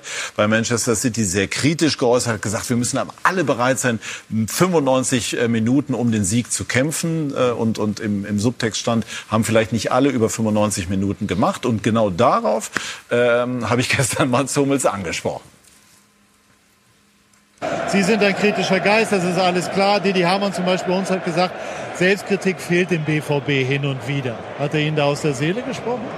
Ähm, also ich bin da schon, ich bin halt jemand, der, sag ich mal, etwas direkter ist mit Kritik, der aber auch sehr gut klarkommt mit Kritik. Ähm, nicht, jeder, nicht jeder mag das so, nicht jeder handhabt das so, das ist völlig in Ordnung. Ich glaube, das Wichtige ist, dass, äh, dass eben einfach beides akzeptiert wird, dass es eben äh, auch möglich sein muss, ähm, dann eben mal was anzusprechen, sowohl intern als auch öffentlich. Und äh, insgesamt haben wir da aber eine gute Atmosphäre, in der wir uns eben gut austauschen können, äh, intern und in Teilen bin ich einer der Meinung, der es gern noch einen Ticken, Ticken knackiger hat untereinander, weil ich glaube, dass das äh, erfolgsversprechend ist, aber äh, es gibt immer verschiedene Ansätze. Und jetzt hören wir auch gleich nochmal Sebastian Kehl, der vor dem Spiel auch auf die Aussagen von Didi Hamann angesprochen wurde. Didi Hamann hat unter der Woche gesagt, der BVB habe es an Selbstkritik fehlen lassen. Hat er da einen Punkt? Sind Sie manchmal zu generös, zu großzügig mit sich selbst? Wir haben ja vor zwei oder drei Wochen erst zusammen im Studio gesessen, auch im Nachgang noch mit Didi darüber gesprochen. Ich glaube, äh, man muss es definitiv differenzieren und das fehlt mir bei der Aussage von Didi. Denn äh, wir wollen am Ende alle gewinnen. Mats Hummels will gewinnen, Marco Reus will auch gewinnen und auch Sebastian Kehl möchte in dieser Saison erfolgreich sein. Ich glaube, ähm, dass man trotzdem noch mal unterscheiden muss. Verliert man 3-0 in Leipzig und da haben wir sehr starke Selbstkritik geäußert. Wir haben eine starke Selbstkritik geäußert, als wir hier 3-2 gegen Werder Bremen verloren haben. Aber wenn man bei der besten Mannschaft womöglich in Europa gegen Man City unter der Woche am Ende mit 2-1 ganz knapp verliert, dann muss man das auch ein Stück weit anders antworten, ein, äh, einordnen. Und ich finde, das hat Didi nicht geschafft in seiner Aussage. Ähm, und trotzdem äh, gebe ich ihm dahin recht, dass wir am Ende alle erfolgreich sein wollen. Und das braucht er, er nicht. Einfach, er hat einfach hohe Ansprüche an uns. Ja, aber die haben wir auch. Und trotzdem versuchen wir das im Alltag auch zu managen und richtig einzuordnen. Und ähm, da sind wir nun mal Vereinsvertreter und Trainer. Und er ist Außenstehender und womöglich dann ein bisschen weit weg. Aber gut informierter Außenstehender. Ja, aber nach einem 2-1 so eine Kritik zu äußern, finde ich es nicht unbedingt recht. Ist aus Sicht von Sebastian Kehl absolut nachvollziehbar. Wie, wie ist das bei dir angekommen? Ja, absolut. Er hat da seine Meinung kundgetan und muss natürlich seine Spieler, seinen Verein äh, schützen und ähm, deswegen äh, alles, alles gut. Sagst ja. du so gemütlich? Ja, nein, es ist ja so. Ich, ja, ich wir verstehe, haben was so, so ein Problem der Anspruchslosigkeit in der Liga. Oder, also bei Borussia Dortmund ja auch die ganzen Jahre. Die sind ja mit ihrer Situation zufrieden. Werden Zweiter, Champions League, die Kasse stimmt und damit ist die Welt in Ordnung. Ja, ob die jetzt, also, ne, das, man hat nicht den Eindruck jetzt als Zuschauer, ja. dass Borussia Dortmund unbedingt Meister werden will. Ja, was sind die Dortmunder anders? Und die sagen auch, die Bayern sind so weit weg, was sollen wir denn da machen? Ja, aber die Bayern sind ja jetzt dieses Jahr sind ja, sind ja im, im Moment nicht weg. Und das war ja genau der Punkt, weil das war am Mittwoch nicht die beste Mannschaft Europas. Da waren sie die 50 Beste. Das war natürlich auch den Dortmundern geschuldet. Das habe ich dazu gesagt. Und, ähm, und, und ich kann dann dem nichts abgewinnen. Also wenn ich, der Hummel sagt nach dem Spiel, wir hatten sie genau da, wo wir sie haben wollten. Und dann sitzt du im Flieger und die Spieler, die sind ja zum Teil in der Kabine schon auf Twitter und Instagram und machen Fotos. Dann sitzt du im Flieger zwei Stunden später, dann liest du, Trainer sagt, wir haben ein super Spiel gemacht, der Sportdirektor ist stolz auf uns. Dann fahren die nach Hause und sagen, ist ja alles gut. Und wie ging es aus? 2-1 verloren. Ja, das interessiert keinen, alles gut. Und, und, und das kann nicht sein. Ja, und, Aber verlangt man, das kann man ja auch umdrehen, verlangt man zu viel vom BVB? Verlangt man jetzt, muss der BVB allein die Last dessen schultern, Bayern München Paroli zu bieten? Das muss er ja gar nicht. Ich bin absolut zu 100 Prozent bei Felix Magath. Ich bin bei Didi, ich habe es genauso geschrieben. Ähm, ob es jetzt Anspruchslosigkeit ist, ist vielleicht ein bisschen, Zu aber hoch, es ist auf ja. jeden Fall provokant, aber es geht in die richtige Richtung. Das war eine Blaupause, dieses Spiel, von vielen, vielen Spielen in den letzten Jahren von Borussia Dortmund. Das trennt sie genau von Vereinen wie Bayern. Okay, momentan vielleicht nicht.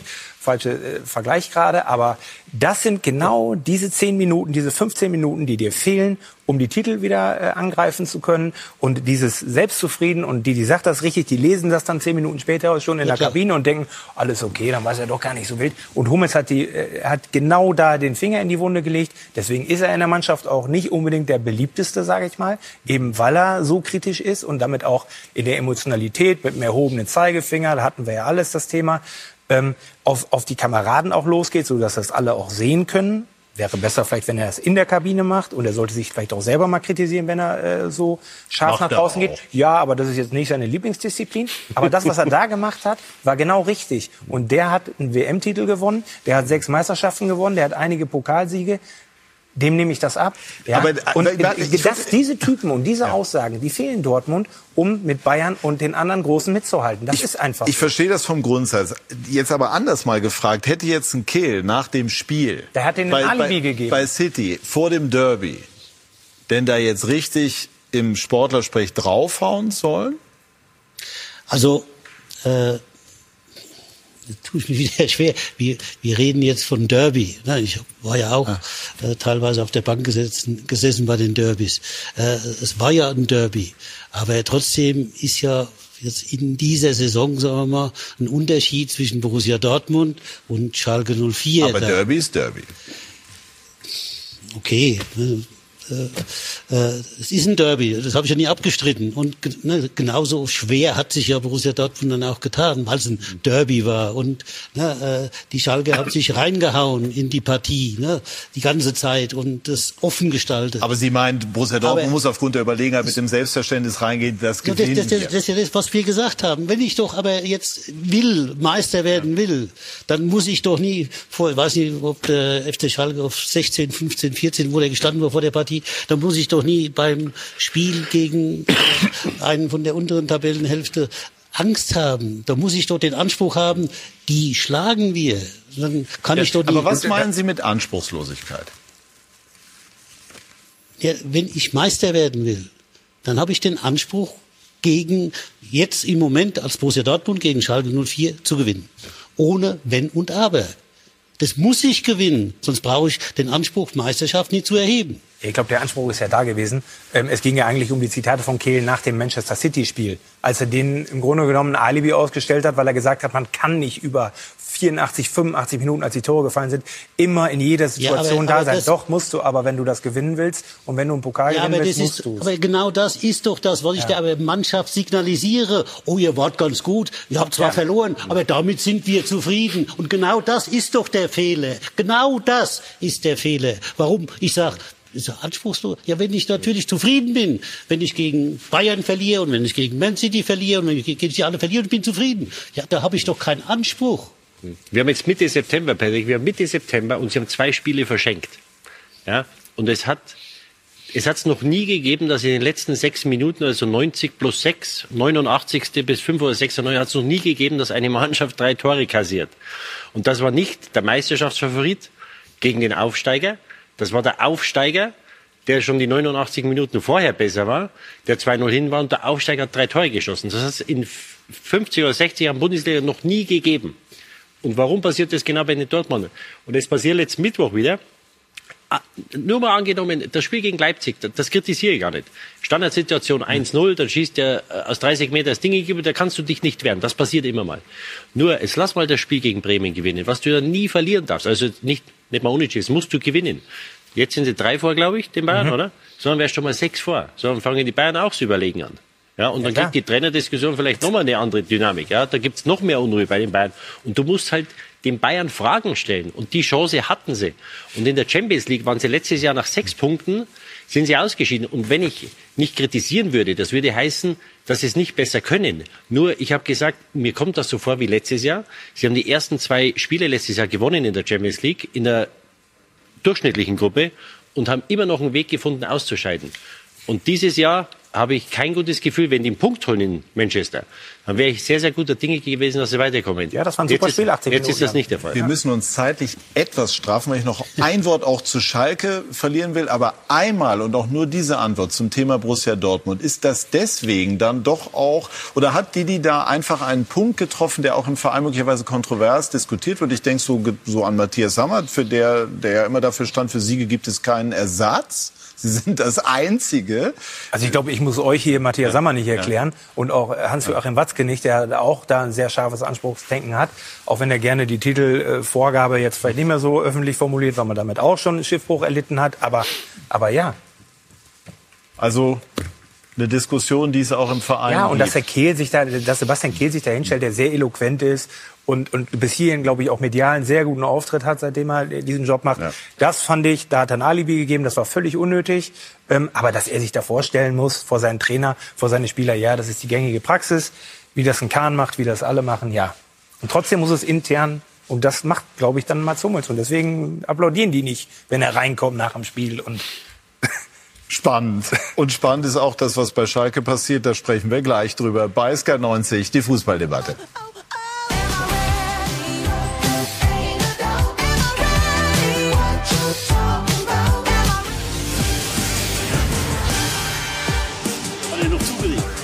Wir sind zurück bei SK90, die Fußballdebatte und heben die Diskussion, die wir eben geführt haben, einfach jetzt wieder auf den Schirm. Thema Schalke. Geht es nur um den Klassenerhalt? Ja, natürlich. Das wird unter Umständen bis zum allerletzten Spieltag für Schalke ein Kampf gegen den Klassenerhalt. Wird es denn reichen? Um den Klassenerhalt sein. Ähm, wenn ich so ein Spiel wie gestern sehe, du bietest Paroli, obwohl du überhaupt eigentlich keine Qualität hast im Einzelvergleich. Ähm, und brichst dann hinterher zusammen, weil du nach vorne halt äh, wirklich nur destruktiv, kein Tempo. Mhm. Äh, du brichst Gegenstöße ab, weil du Angst hast vor deiner eigenen Courage, kein Mut. Da muss ich sagen, nach so einem Spiel wie gestern, oh Gott, aber du gewinnst so Spiele wie gegen Bochum und da sind auch ein paar andere Mannschaften, die du hinter dir lassen kannst. Ich hoffe inständig, dass Schalke in der Liga bleibt, weil allein dieses Erlebnis, was wir gestern zusammen teilen im Stadion, dieses Derby, das braucht die Bundesliga. Ne?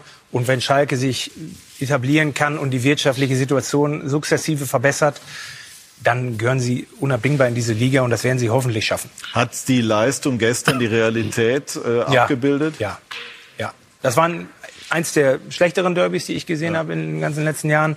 Ähm, Dortmund war äh, glücklich am Ende, dass es das Spiel gewinnt. Die haben War auch dominiert von der Verletzung ja, oder beeinflusst ja. von der Verletzung Marco Reus. Wir haben das zum Einstieg besprochen. Definitiv. Und, und sind froh, dass, dass die Verletzung sich als nicht ganz so schwer wie Aber Schalke hat halt, wenn man, wenn man, äh, die haben ein, zwei gute Transfers getätigt. Äh, Tom Kraus zum Beispiel ist mhm. ein sehr guter Spieler bis hierhin und äh, verkörpert das, was man auf Schalke auch braucht. Ähm, aber in Offensive ist das erschreckend, ja. Terrorde, Polter, ähnlicher Spielertyp, kein Tempo, nichts. Der Einzige, der da Tempo reinbringt, ist ein Salazar, der kann aber offensichtlich immer nur eine halbe Stunde.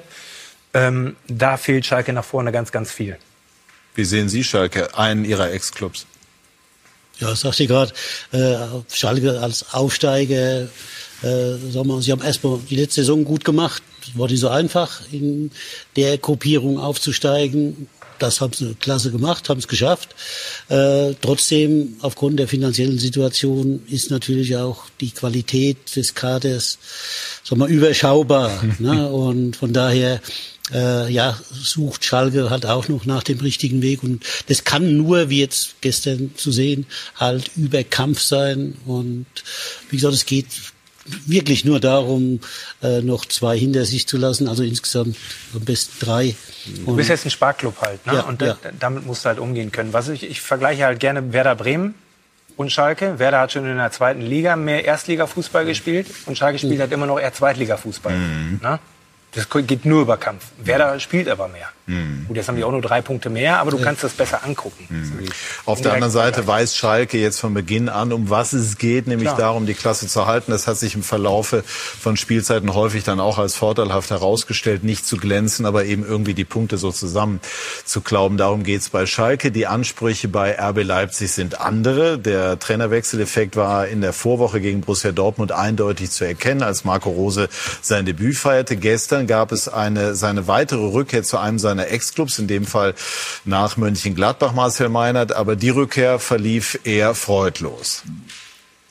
Doppelpacker Jonas Hofmann war einer der Protagonisten beim souveränen 3 zu 0 Topspiel-Heimsieg von Borussia Mönchengladbach gegen RB Leipzig. Toller Ballbesitz, Fußball der Fohlen. Hofmann, elfte Minute die frühe Führung. Für die Hausherren, Rams Kopfball kann Kulaschi nur abklatschen lassen und das ist dann Tagesgeschäft für den deutschen Nationalspieler. Leipzig nach der Schlappe der Champions League bei Real Madrid mit Konzentrationsfehlern. Wie hier Raum, es fehlte auch die frische Tyrann für Hofmann. Auf und davon, Doppelpack 35. Minute glänzend gespielt. Thürams präziser Pass und nicht weniger genau der Abschluss von Hofmann. Bei Leipzig kam Werner nach der Pause, aber auch das änderte nichts. Es spielte nur Borussia Stindl für Benzebaini. Völlig unbedrängt. Der 3 zu 0 entstand schon in der 53. Minute. Leipzig erwischt einen rabenschwarzen Tag und kassiert die erste Bundesliga-Niederlage unter Marco Rose.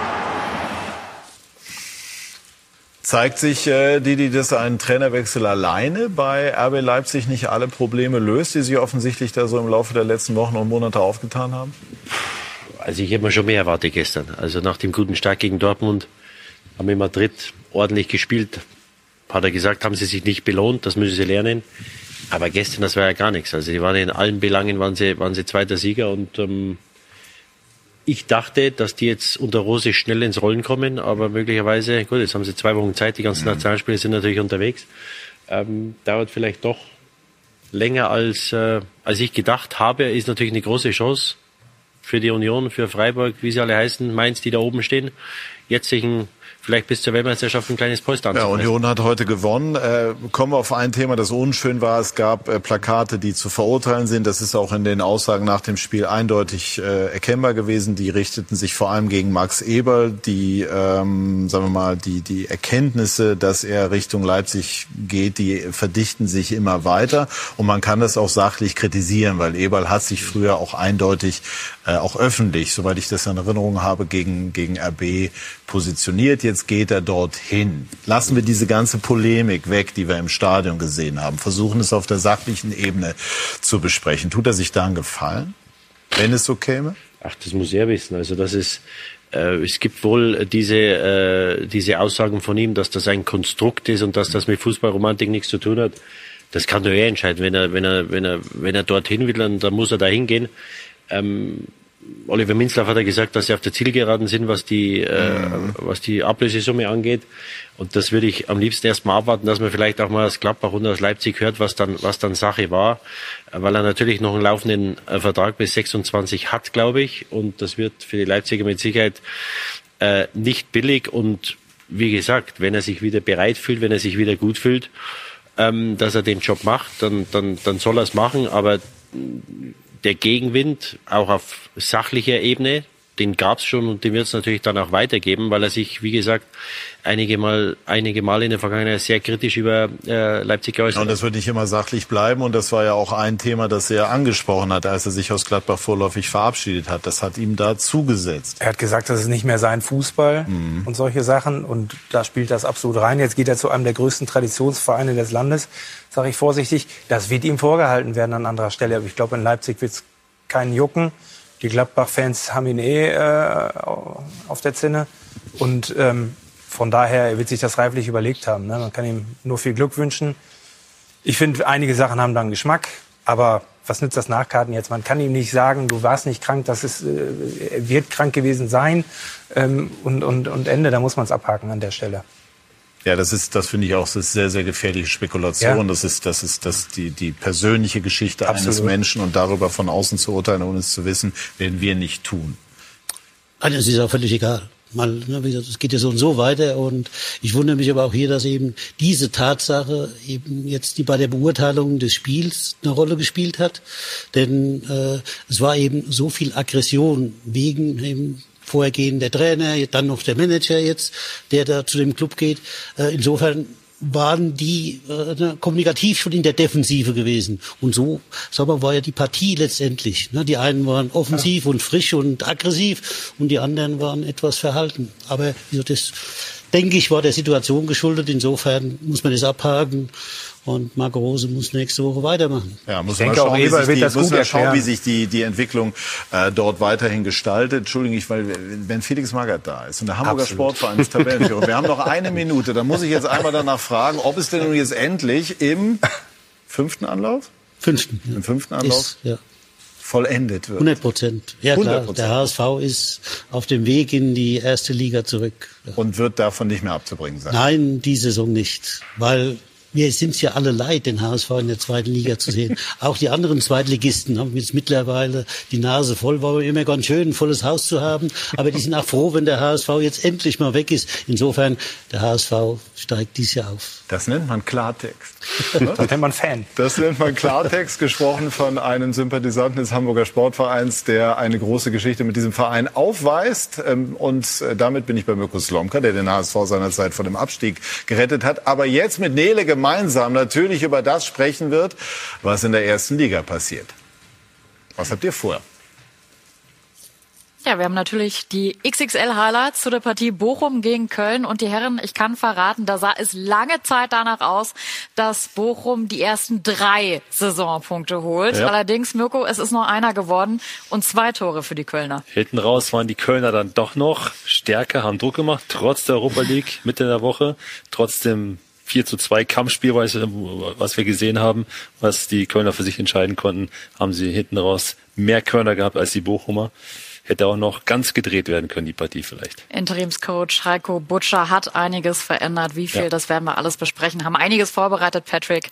Also die Zuschauer dürfen gespannt sein. Dankeschön. Klingt nach spannendem Stoff und spannend war auch das, was wir, fand ich jedenfalls, in den vergangenen 90 Minuten hier erlebt haben. Dankeschön, Dankeschön Ihnen, liebe Zuschauerinnen und Zuschauer, für Ihr Interesse und bleiben Sie bei uns im Programm, denn die Bundesliga XXL Highlights warten. Unter anderem. Schönen Sonntagabend noch. Tschüss und auf Wiedersehen.